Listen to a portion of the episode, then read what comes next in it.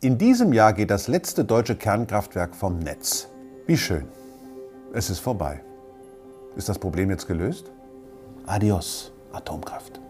Aber wohin mit dem Müll?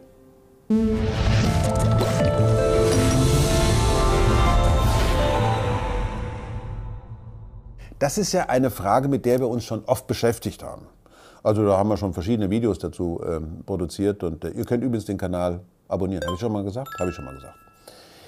Aber jetzt müssen wir die Frage mal stellen, denn wenn am Ende des Jahres 2022 spätestens der letzte Kernreaktor in Deutschland vom Netz genommen worden ist, dann ist die Sache ja nicht vorbei. So nach dem Motto, auf Wiedersehen, tschüss. Nein, sondern wir haben über 10.000 Tonnen radioaktiven Müll. Und der muss irgendwo hin. Da ist Zeug dabei, das ist richtig, richtig gefährlich. Zum Beispiel Plutonium 239, das steckt da in den Brennstäben drin. Das hat eine Halbwertszeit von 24.000 Jahren. Also erst nach 24.000 Jahren ist die Hälfte der Kerne zerfallen. Und da gibt es Isotope dabei, bei diesem radioaktiven Abfall, die werden noch viel länger brauchen, um zu zerfallen. Das heißt, es muss irgendwie eine Möglichkeit geben, dieses Zeug sicher anständig, ordentlich und für alle ungefährlich ja, zu lagern, wenn man das so sagen will. Wie lange wird uns dieses Thema denn eigentlich jetzt begleiten? Ja, radioaktiver Abfall, hochradioaktiver Abfall ist im Prinzip für unendliche Zeit ein, ein Risiko, ein Hochrisikostoff für menschliches Leben. Muss deswegen in einem Endlager untergebracht werden für unendliche Zeit. Das ist übrigens Jochen Alswede. Er ist von der Forschungsabteilung des Bundesamtes für die Sicherheit der nuklearen Entsorgung hier in Deutschland. Hallo, Herr Alswede. Hallo, Herr Lesch. Herr Alswede, was ist denn Ihr Arbeitsbereich an Ihrem Bundesamt? Ja, ich leite die Forschungsabteilung beim BASE und wir beschäftigen uns mit ganz unterschiedlichen Fragestellungen im Bereich der nuklearen Sicherheit, ähm, im Bereich auch der nuklearen Entsorgung. Das heißt, wie können Endlagerstandorte sicher für eine Million Jahre sein. Wir beschäftigen uns aber auch zu, so, mit so etwas wie Partizipationsprozessen, um tatsächlich einen guten Prozess für eine Endlagersuche ähm, herzustellen. Aber für diesen Prozess, für diesen Beteiligungsprozess ist es ja notwendig, dass die Leute auch wissen, worum es geht. Von welcher Art von, von Müll reden wir denn? Und was fällt jetzt bei dem Rückbau der AKWs noch zusätzlich an? mit dem Abschalten der letzten Reaktoren ähm, Ende 2022. Bis dahin werden eben noch einige hochradioaktive Abfälle anfallen, also sprich abgebrannte Kernbrennstoffe, die dann ähm, aus den Reaktoren ähm, ausgeladen werden, nachdem sie abgeschaltet worden sind. Und auf der anderen Seite haben wir auch noch eine ganze Menge von sogenannten schwachen mittelradioaktiven Abfällen, die durch den Rückbau der Kernkraftwerke beispielsweise entstehen ähm, oder durch die kerntechnische Forschung. Und insgesamt, wenn sozusagen alle Kraftwerke zurückgebaut sind, reden wir von 300.000 Kubikmetern. 300.000 Kubikmeter Atommüll. Na, jetzt ist aber Atommüll ja nicht gleich Atommüll. Es gibt schwach radioaktiven Atommüll, also zum Beispiel die Schutzkleidung und so weiter. Dann gibt es mittelstarken oder mittelstark radioaktiv verseuchten Atommüll. Das sind eher so die Bauteile der, des Kernkraftwerkes, aber je näher man natürlich an den Reaktor kommt, umso höher ist die Strahlenbelastung. Also umso höher hat man es dann mit radioaktiv verseuchtem äh, Müll zu tun. Und am meisten geht es natürlich um die Brennstäbe. Denn die brauchen ja sehr lange, sehr, sehr lange, bis sie sich abkühlen. Und deswegen werden die bei uns ja im Allgemeinen in solchen Kastorenbehältern untergebracht, wo man dann die Wärme ziemlich gut spüren kann. Das könnt ihr übrigens in dem Video sehen. Tora von Terra Explorer, die hat direkt neben so einem Kastorenbehälter gestanden. Und man hat den Eindruck, es war ja ganz schön mulmig. Ja, also wie ist denn das bei uns? Offenbar wird ja radioaktiver Müll bei uns schon irgendwie äh, irgendwo gelagert. Wie sicher ist denn das und was müsste man denn tun, Herr Alswede, damit es wirklich sicher ist? Also in Deutschland ähm, ist der Atommüll derzeit oberirdisch in sogenannten Zwischenlagern gelagert. Wir haben zum einen für den hochradioaktiven Abfall die Zwischenlagerstandorte an den Kernkraftwerken. Da lagern diese Castor-Behälter, die man auch aus den Medien sicherlich kennt. Und an ein paar zentralen Zwischenlagern ähm, sind diese Castor-Behälter auch untergebracht, ähm, zum Beispiel in Gorleben oberirdisch, in Ahaus, in Lubmin. Und dann haben wir noch eine Reihe von ähm, Abfällen, die schwach mittelradioaktiv sind. Ähm, die sind auch ähm, verteilt in Deutschland in Zwischenlägern, auch oft an den Standorten der, der kerntechnischen Anlagen selbst, aber auch an anderen Standorten, an seine Sammelstellen. Klar ist aber auch, das ist keine Dauerlösung. Ähm, wir können nicht dauerhaft über Hunderte, Tausende von Jahren ähm, äh, mit solchen Zwischenlagern die Sicherheit gewährleisten. Ähm, und deswegen brauchen wir dafür andere Lösungen und können es nicht einfach nur in diesen Hallen belassen. Und wir haben dann natürlich noch so ein paar Fragezeichen, ähm, wie zum Beispiel die Abfälle aus der Asse. Die Schachtanlage Asse ähm, ist ja betrieben worden, auch in den 60er, 70er Jahren, wo auch radioaktive Abfälle eingelagert worden sind. Die sollen zurückgeholt werden, weil sie dort nicht mehr sicher lagern. Und wenn diese Rückholung gelingt, werden wir da auch nochmal eine heute noch nicht genau bezifferbare Zahl von ähm, Abfällen auch noch ähm, zu entsorgen haben in Deutschland. Ähm, da reden wir auch von 100.000 Kubikmetern. Wie viel genau ist noch nicht klar. Also wir brauchen eine Art Müllrecycling, so wie wir es beim Plastik ja inzwischen auch schon längst machen. Das könnte man doch für radioaktiven Abfall auch so machen. Und äh, da gibt es in der Tat eine Variante, die nennt man Trans Transmutation. Transmutation ist im Grunde genommen ganz einfach. Um in einen Kern einzudringen, muss man, welche Teilchen kann man verwenden? Die Atomkerne selber sind positiv geladen, also kommt man mit positiven Teilchen, kommt man da nicht rein, aber mit Neutronen. Deswegen beschießt man die Kerne, denn die Neutronen sind elektrisch neutral, beschießt man die Kerne mit schnellen, also mit energiereichen Neutronen und induziert quasi die Spaltung in die nächste Generation. Und besonders die Elemente Plutonium, Neptunium, Curium, Amerikum, also die besonders stark strahlenden Elemente, die lassen sich mit Transmutation besonders gut verwandeln. In Anführungsstrichelchen harmlosere Isotope, die dann eben nicht ein paar hunderttausend Jahre oder gar Millionen Jahre brauchen, um zu zerfallen, sondern die viel, viel schneller in die, in die ja, Harmlosigkeitsphase hineinfallen. So könnte man es vielleicht sagen. Die Frage ist natürlich, kann man das tatsächlich industriell umsetzen? Denn die Mengen, mit denen wir es hier zu tun haben, die sind ja gewaltig, die sind ja ungeheuerlich groß. Wir haben es gehört, ein paar hunderttausend Kubikmeter an Abfall und selbst davon nur 10 Prozent ist natürlich immer noch eine riesige Menge. Man kann sich vorstellen, dass eine große Kette von, tja, von Kastorenbehältern dann in solchen Anlagen ankommt. Aber vor allen Dingen wäre diese Anlage wiederum ein Kernreaktor. Also eine Transmutationsanlage ist eine Kernanlage. Also man, man würde ein, ein, ein neues Kernkraftwerk bauen, wo man jetzt den Atommüll, also den Müll von alten Kernkraftwerken benutzt und äh, baut den um und würde ja die Energie, die dabei frei wird, in der Tat wird ja Energie dabei frei, die könnte man eben auch noch nutzen. Und man hat am Ende Isotope, die nicht ein paar hunderttausend oder ein paar zehntausend Jahre brauchen, um zu zerfallen, sondern nur noch 500 bis 1000 Jahre. Außerdem wäre natürlich dann der Platz, den man im Endlager braucht, auch nicht mehr so groß. Also insgesamt ist das doch eine gute Lösung, Herr Alswede, oder wie sehen Sie das? Ja, Transmutation klingt erstmal attraktiv als Idee, aber im Endeffekt muss man feststellen, dass es eine Technologie ist, die derzeit ähm, noch nicht entwickelt ist, die äh, auf jeden Fall mit großen Kosten einhergehen würde und mit dem Bau von wirklich neuen Reaktoren und ähm, dem Aufbau einer neuen kerntechnischen Industrie. Ähm, sie würde auch wiederum neue Abfälle erzeugen, weil zum Beispiel schwache, ganz viele schwache mittelradioaktive Prozessabfälle neu entstehen würden ähm, in so einer Anwendung. Und letztendlich, das darf man auch nicht vergessen, würde sie auch damit einhergehen, dass man ähm, kernwaffenfähige Stoffe ähm, produziert und separiert. Allein in Deutschland wären das über 100 Tonnen Plutonium, die wir abtrennen müssten, ähm, wenn wir äh, Transmutation betreiben wollen. Und das ist natürlich eine, eine hat ein großes Risikopotenzial natürlich ähm, für missbräuchliche Anwendungen. Ich zitiere aus dem Abschlussbericht der Kommission zur Lagerung hochradioaktiver Abfallstoffe.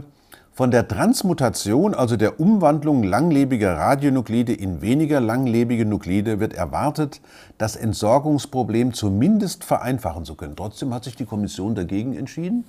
Warum? Wir haben es schon gehört. Es ist in den Kinderschuhen, diese Technologie. Sie ist überhaupt nicht in irgendeiner industriellen Form.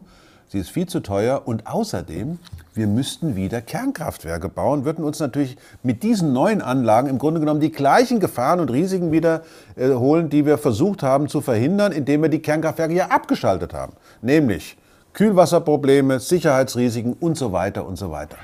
Also auch wenn Transmutation und Recycling gelingt, ein Endlager wäre wieder nötig. Also wieder für ewig lange Zeiten. Aber es gibt ja ganz andere Ideen. Ich weiß nicht, wie viele Mails ich schon bekommen habe mit der Idee, warum schießen wir das Zeug nicht einfach ins All? 10.000 Tonnen deutscher radioaktiver Müll wird ins All geschossen. Mit Raketen, also ist schon irre. Oder noch besser ist auch die Variante, finde ich auch gut, äh, wir schmeißen es einfach in die Vulkane rein. Ist doch klar. Ich meine, die Vulkane ist doch, das sind Löcher in, in der Erde und da schmeißen wir es einfach rein und das sind ja tiefe Löcher und dort bleibt es dann. Man merkt, äh, die Leute machen sich wirklich Gedanken, teilweise eben ein bisschen komische Gedanken. Dann gibt es Bakterien, die sollen die auffressen. Und dann gibt es natürlich neue Reaktorkonzepte, Dualfluide zum Beispiel und viele andere. Was sagen Sie denn dazu, Herr Alswede? Letztendlich sehen wir bei all diesen Ideen von der fachlichen Seite her bislang nicht, dass die das Atommüllproblem in irgendeiner Form lösen könnten. Neue Reaktortypen wären vielleicht in der Lage, etwas weniger Abfall zu produzieren als heutige Reaktoren. Ähm, aber sie würden sicherlich nicht ähm, sozusagen abfallfrei sein. Wir würden nicht um, die nukleare, um das nukleare Entsorgungsproblem herumkommen. Wir kommen also um ein Endlager nicht herum. Nur eins zu finden scheint verdammt schwierig zu sein. Ist ja auch kein Wunder. Ist ja auch völlig absurd. Das sind doch absurde Zahlen. Millionen Jahre. 300.000 Kubikmeter. Wer will denn das schon? Also sagen wir mal, zurückhaltend geschätzt brauchen wir nur für den hochstrahlenden radioaktiven Abfall Platz für 28.000 Kubikmeter Müll. Nur das Zeug, was besonders intensiv strahlt. Für den schwach- und mittelradioaktiven Abfall brauchen wir nochmal 300.000 Kubikmeter Platz. Man muss natürlich auch reinkommen und rauskommen. Wir brauchen also ein richtig großes Endlager. Das sind immerhin insgesamt summa summarum dann 17.000 Tonnen, die irgendwie untergebracht werden müssen. Man kann sich natürlich vorstellen, dass neben den geologischen Randbedingungen noch andere Bedingungen erfüllt sein müssen. Und da frage ich jetzt nochmal Herr Alswede. Wie sähe denn so eine Checkliste für ein richtig gutes Endlager aus?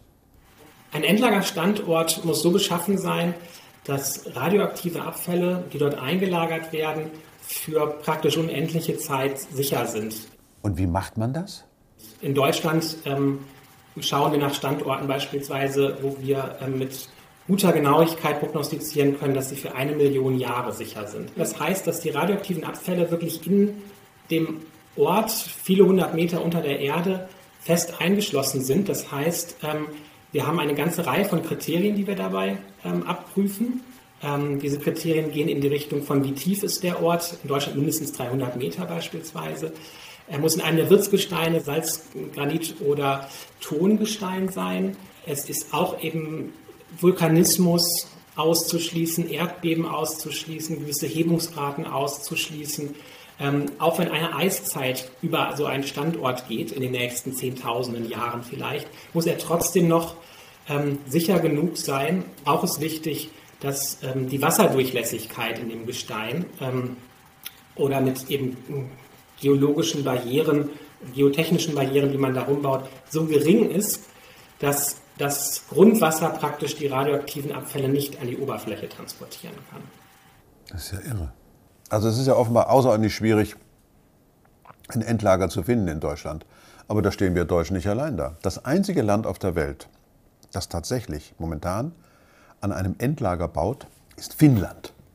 Da wird richtig gebaut an einem Endlager. In Schweden hat man jetzt nach 40 Jahren Debatte sich tatsächlich darauf geeinigt, demnächst ein Endlager an einem ganz bestimmten Ort zu errichten. In Frankreich, wo man ja sagen wir mal, zurückhaltend der Kernkraft durchaus nicht so skeptisch gegenübersteht wie wir in der Bundesrepublik Deutschland, da hat man jetzt erst angefangen, mal zusammenzurechnen, wie viel Müll denn eigentlich anfallen würde, wenn man es lagern wollte in einem Endlager. Gefunden hat man da auch noch kein Endlager. Man ist also noch mittendrin. Und in Deutschland, tja, da wird es noch eine Weile dauern. Also, das Thema Endlager ist auf der ganzen Welt ein ungelöstes Problem. Herr Alswede, wie sieht denn jetzt die Suche nach einem Endlager in Deutschland zurzeit aus? Wir haben ähm, den ersten, den allerersten Schritt ähm, hinter uns gebracht äh, und jetzt ähm, etwa ganz grob die Hälfte der ähm, Landesfläche ist identifiziert als mögliche Regionen, die erstmal nach einem nach einer ersten ähm, überschlägigen Abschätzung auf Aktenlage praktisch ähm, grundsätzlich in Frage kommen könnten. Das heißt, wir sind wirklich ganz früh im Verfahren, aber ähm, in dieses, dieses Verfahren zieht darauf wirklich ab, ähm, transparent, wissenschaftsbasiert ähm, und von der weißen Landkarte aus gesehen, also kein Standort ähm, wird vorgeprägt, sondern wir gucken uns ganz Deutschland an ähm, und werden von daraus und nach und nach sozusagen die ähm, Suche eingrenzen und irgendwann ähm, eben einen Standort haben oder Standorte haben, die wir obertägig, später untertägig erkunden und am Ende wirklich den bestgeeignetsten Standort für die Sicherheit für eine Million Jahre zu finden. Es könnte ja sein, dass in Zukunft sich Technologien ergeben, dass Technologien entdeckt werden, womit man radioaktiven Abfall tatsächlich verändern könnte, und zwar in einem industriellen Ausmaß. Wir haben es ja vorhin gehört, Transmutation steckt noch in den Kinderschuhen, ist momentan noch zu teuer und so weiter. Aber wer weiß, vielleicht kommt es ja in, in einigen Jahrzehnten oder vielleicht einigen Jahrhunderten und dann könnte man mit dem Material da unten ja äh, was anfangen und könnte also diese Gefahr auch für zukünftige Generationen dann zumindest verringern. Gleichzeitig hätte damit die zukünftige Generation natürlich auch noch die, die Möglichkeit und die Verantwortung, mit diesen Abfällen umzugehen. Also man würde es nicht versenken und vergessen, sondern man würde es dort unten hinbringen und würde es eben nicht vergessen, sondern im Gegenteil, man würde einen Standort betreiben. Das darf man ja nicht vergessen, also äh, dass man es eben nicht vergisst. Wir haben ein Atommüllproblem, ganz offensichtlich. Recycling funktioniert nicht, müssten wir neue Atomkraftwerke bauen. Also das würden neue Kraftwerke werden mit den gleichen Problemen wie vorher, wird man nur verschieben. Kernkraftwerke sind gebaut worden und irgendwie hat man schon gedacht, das Zeug löst sich auf ich komme mir manchmal vor bei diesem Thema, als wäre ich in einem Film, in einer Farce, in einer Satire. Das kann doch nicht wahr sein. Und jetzt, jetzt erklärt die EU die Kernenergie zu einer nachhaltigen Technik. Wunderbar. Kann also günstiger finanziert werden. Ist doch prima.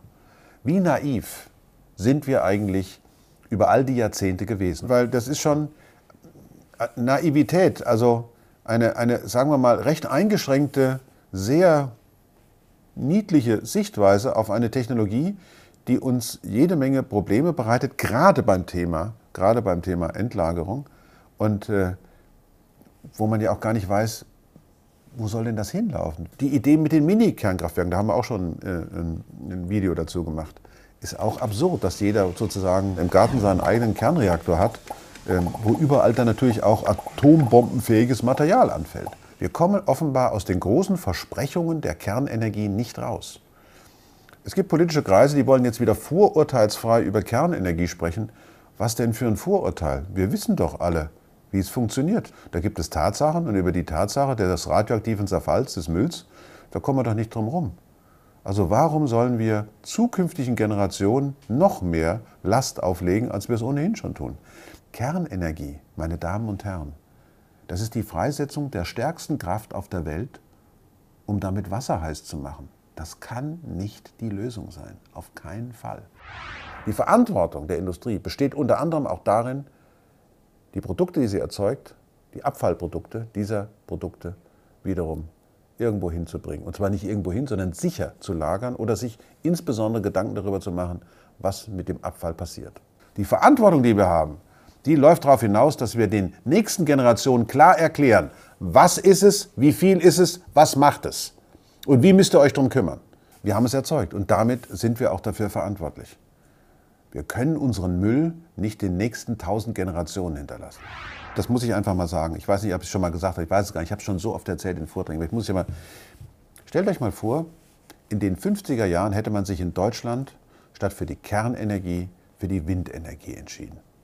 Man hätte beschlossen in einer großen Kommission, ja, es gibt Wind und wir bauen Windräder in Zukunft, um unabhängig zu werden von den Lieferungen der OPEC oder auch von der, vom Kohle. Und wir glauben, dass Wind die richtige Energiequelle ist für die Zukunft. Stellt euch das mal vor, stellt euch mal vor. Ja? Irre, ne? Wie das wäre jetzt, 60 Jahre danach. Wir hätten keine Endlagerprobleme. Wir hätten viele andere Probleme womöglich nicht weil wir erneuerbare Energien schon lange in Deutschland dezentral überall zur Verfügung hätten. Stellt euch das mal vor. Deutschland wäre ein anderes Land, wenn man sich in den 50er Jahren für die Windkraft und nicht für die Kernkraft entschieden hätte. Aber das ist natürlich Science Fiction.